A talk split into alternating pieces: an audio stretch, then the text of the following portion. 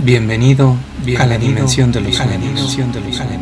Ponte cómodo, ponte cómodo, escucha, ponte cómodo, escucha. Yo invito a la siguiente, yo invito a la siguiente ronda nocturna, ronda nocturna.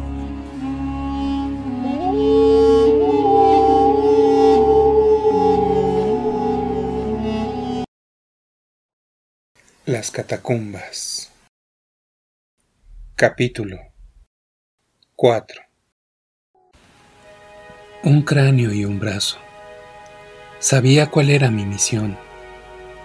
Los empleados de las catacumbas ya me conocían, pero gracias a que no hablábamos el mismo idioma, no me interrogaban.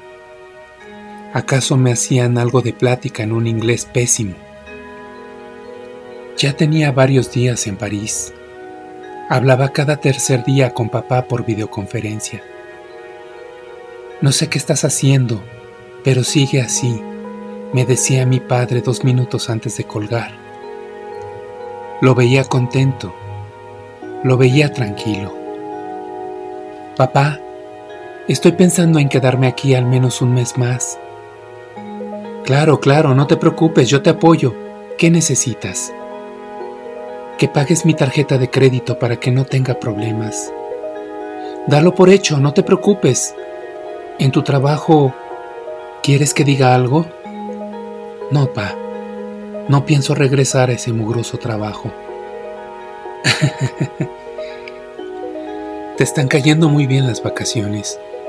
Oye, ¿y podrías contarme por qué piensas aventarte al menos un mes más? Estoy en un proyecto relacionado a la historia y antropología muy interesante. Ya te iré contando. Wow, Jamás pensé que eso pudiera llegar a interesarte, pero qué bueno. Estoy feliz por ti. Me paseaba por las calles de París con mi mochila llena de huesos. Me sentía radiante, me sentía contento. Caminaba satisfecho. No sentía hambre ni cansancio. Caminando en las calles, aprendí a entrar en las catacumbas sin necesidad de ir a la entrada comercial. Era clandestino, estaba fuera de la ley, pero era para mi búsqueda. A veces eran solo recuerdos. Supongo que eran pequeños fragmentos de hueso los que me llamaban y por los que terminaba en las alcantarillas o en entradas apócrifas de las catacumbas. Las visiones se presentaban. Ella me hablaba con su dulce voz en una de esas ocasiones le dije, Hermosa, la espera es estresante. Llévame a un hueso más grande, por favor. Discúlpame. Sé que todos mis huesos te llaman con la misma intensidad, sin importar si son solo astillas o piezas completas. Pero sé dónde están las piezas más grandes Camina por donde tantas veces caminamos de la mano. Ve a donde la paz entraba en nuestros corazones. Acércate al lugar donde nos juramos que estaríamos juntos más allá de la muerte. Sabía a dónde dirigirme. Me estaba pidiendo ir de nuevo a Notre Dame. Yo me encontraba cerca de lo que llaman el Arco del Triunfo por lo que tendría que caminar por campos elíseos, entrar en los hermosos jardines de Tuileries y cruzar el Museo de Louvre. Cuando estuve cerca de Notre Dame, me pidió bajar al río Sena, frente a la catedral. Así lo hice.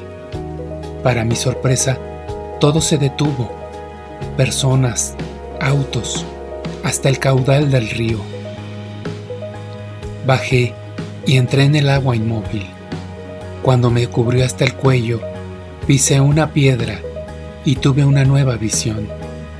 Era ella, en una barca en el río Sena, en una zona de agua baja, coqueta, hermosa como siempre. ¿Crees que siempre recordaremos cómo subimos y bajamos del Sena juntos? Siempre. Toma mi pierna, amor. ¿Qué? Desperté de la visión. No era una piedra donde me estaba apoyando. Era un hueso atascado entre piedras pesadas. Me sumergí aprovechando que todo seguía inmóvil y estuve mucho tiempo tratando de liberar el hueso. Me desesperaba tener tan poco aliento, ser tan débil, no poder lograr lo que intentaba. Yo creo en ti, sé que lo lograrás. Te amo, le dije y me sumergí completamente decidido. Aparté la piedra más pequeña y posteriormente las demás piedras que estaban atrancando el hueso. Era un fémur. Lo jalé hacia mí. Al tocarlo, de nuevo una visión. Era yo cortejándola, hablándole, aprovechando un diminuto momento de soledad que le dieron todo el séquito de parientes y amistades que ella tenía. Ya la había visto antes, hermosa, radiante, la mujer más bella de todo el mundo la mujer que sabía estaba destinada para mí. Ella no me volteaba a ver, pero yo le declaraba todos mis sentimientos. No provocaba reacción a favor. Hasta que le dije, ¿sabes? Sé que tú no me conoces, pero yo sé quién eres tú. He venido a buscarte y decirte que soy yo el amor de tu vida Sé que no me creerás, pero yo soñé contigo cuando era niño.